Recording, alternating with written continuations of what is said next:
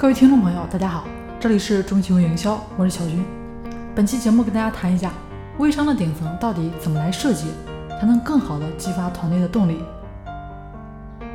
其实呢，这个顶层设计的问题啊，其实更多的呢，也就是利益关联的话题啊。如果关联过多，其实呢就会有涉嫌传销的嫌疑。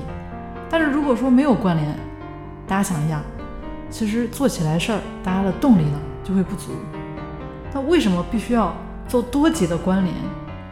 就是微商招过来的代理，一方面呢粉丝基数太小，大部分人呢只有几百个好友，加上线下的朋友一起，大多数人呢其实也不过是五百个以内的样子。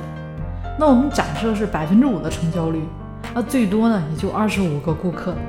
那这些顾客当中，大部分都属于看面子买的。理论上讲，无论说你发展他们做代理，还是卖货给他们，都是一样的结果，都是因为你的面子。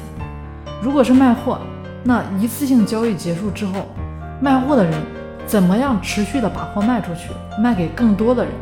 如果做不到这一点，那卖货人也就赚不到钱了。最后的结果呢？大家可想而知，一定是放弃，对不对？那再一个原因呢，就是卖货人的质量不高啊，就是说这些非专业的销售人员。不能够规模化的提高成交率，更不要说复购转介绍了啊！当然，除非产品呢足够好，或者说是品牌方的培训支持啊足够到位，所以招代理、建强建团队啊，也就成了微商的一个必备动作。那某一个人呢，如果说不能卖很多的货出去，但是他可以找到很多的人一起卖货，哪怕是每个人都卖一点点出去，其实最终的结果呢？也比较惊人了。那么问题来了，那该怎么来做这个利益的设计呢？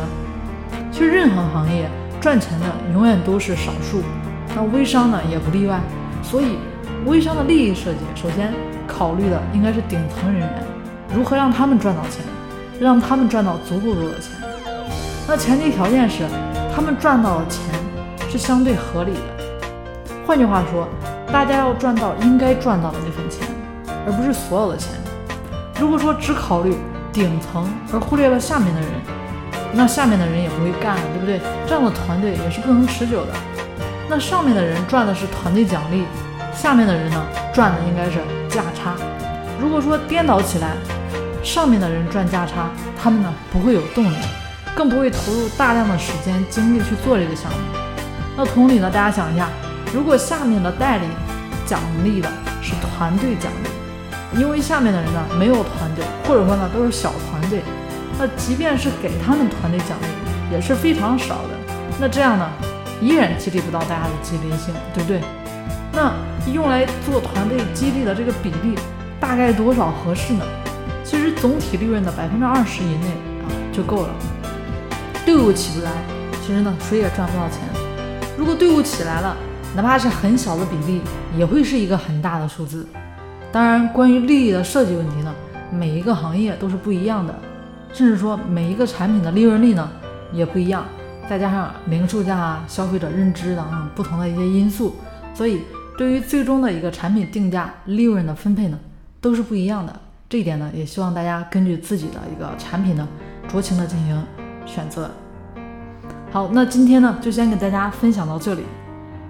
如果说大家感觉对大家呢有帮助，欢迎大家订阅我们的节目。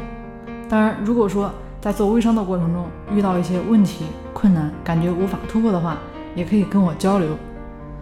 我的微信是三零四九三九六七，我们下期节目见。